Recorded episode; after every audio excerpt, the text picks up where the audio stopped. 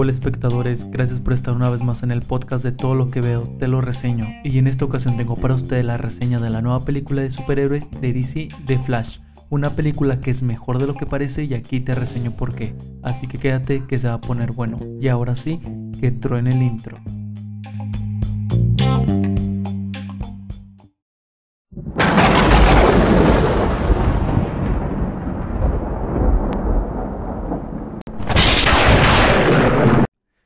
Dirigida por Andrés Moschietti y protagonizada por Ezra Miller, Michael Keaton y Sasha Calle, y con 2 horas y 24 minutos de duración, finalmente llegó a las salas de cine la nueva apuesta de DC llamada The Flash, una película que desde sus inicios se vio envuelta en varias polémicas relacionadas con su protagonista Ezra Miller y su batalla contra Hawái, entre otros escándalos, mismos que llevaron a cuestionar a la producción y al público si le quitarían el protagónico, pero debido a que las grabaciones ya estaban bastante avanzadas y era una producción bastante costosa de 220 millones de dólares, finalmente lo mantuvieron en el papel.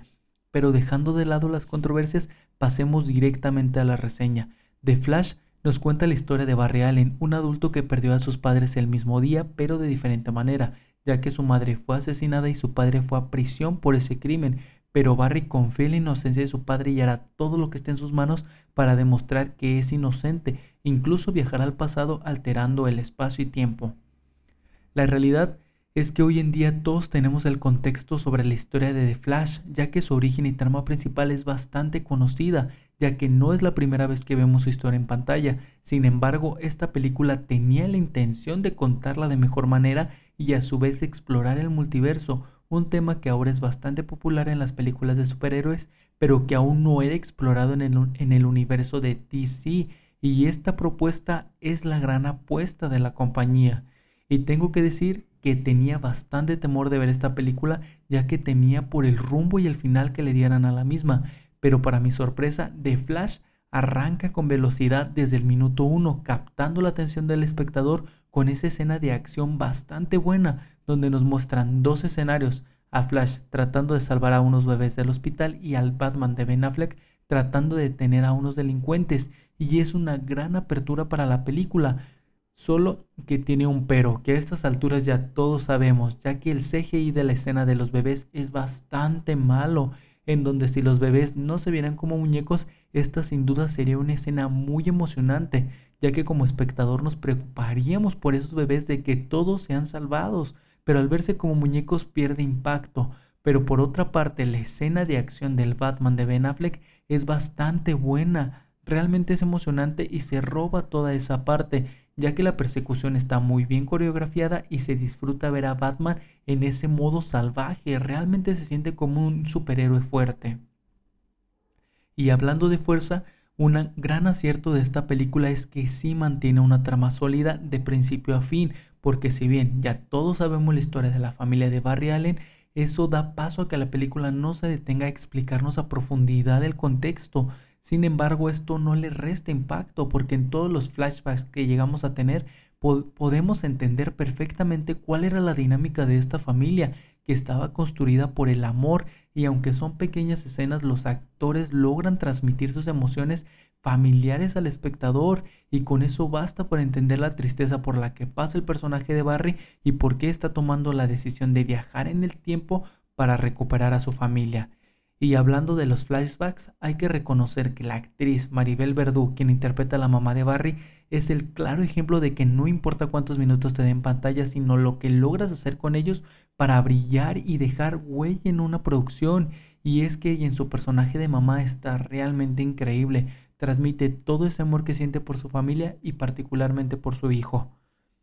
Lo que me lleva a que en general todas las actuaciones de todo el cast son realmente buenas. Evidentemente, Ezra Miller es uno de los que más brilla en esta película y hace un trabajo excepcional interpretando a Barry Allen, dándole una personalidad única que se siente fresco verla en pantalla y al interpretar dos versiones de sí mismo lo hace increíble y esa dualidad por la que navega de ser el chistoso al ser y viceversa funciona muy bien y seamos honestos, lo que sea de cada quien, pero a Ezra Miller le queda el personaje de The Flash.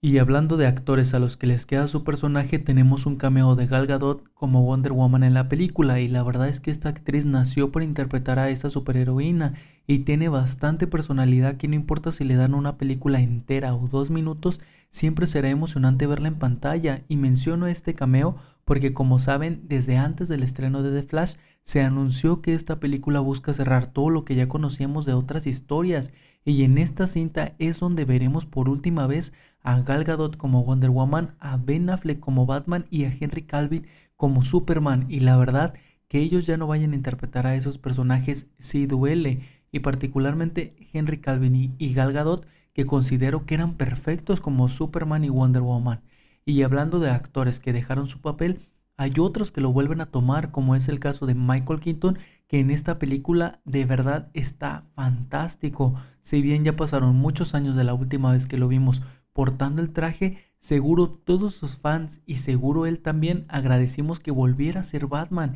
Y es que a diferencia de sus películas anteriores, en esta se siente mucho más imponente. Y eso es gracias a toda la tecnología con la que se cuenta hoy en día para hacer grandes escenas de acción y particularmente con su personaje, la cinta nos regala unas tomas muy cinematográficas que, que, cuando las vemos en pantalla decimos, eso en definitiva sí es cine. Y sin duda es un gran personaje de apoyo para la trama,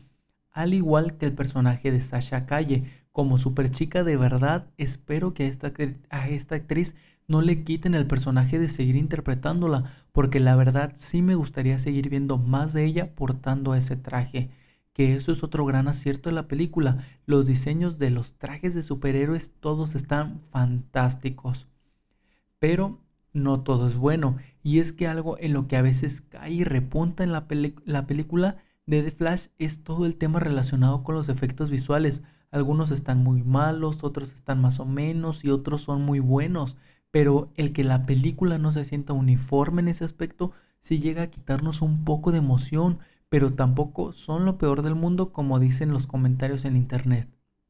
En general, The Flash es una película bastante disfrutable que tiene una buena intención, pero que le faltó mejor ejecución. Sin embargo, sigue siendo una cinta muy emocionante y llena de emotividad, porque créanme que esta película les dejará lo que hoy en día se conoce como un nuevo trauma cinematográfico, porque hay una secuencia donde es inevitable que se te rompa el corazón y en donde todos en la sala, incluyéndome, estábamos llorando, porque algunos más que otros, pero todos estábamos conmovidos por igual. Al final de esa escena hace que la película se gane un puntito extra.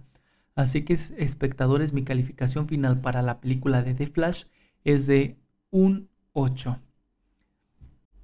Y bueno espectadores, hasta aquí la reseña del episodio del día de hoy. De verdad es una película que considero que sí vale la pena de ver y pagar el boleto, así que si tienen la oportunidad, vayan a verla, seguro la van a disfrutar bastante. Y pues bueno espectadores, espero que les haya gustado este episodio. Como siempre los invito a que le den seguir al podcast y activar la campanita para que les avise cuando llega un episodio nuevo aquí al podcast confiable de todo lo que veo te lo reseño. Recuerden que este viernes les tengo una nueva reseña, así que nos escuchamos pronto.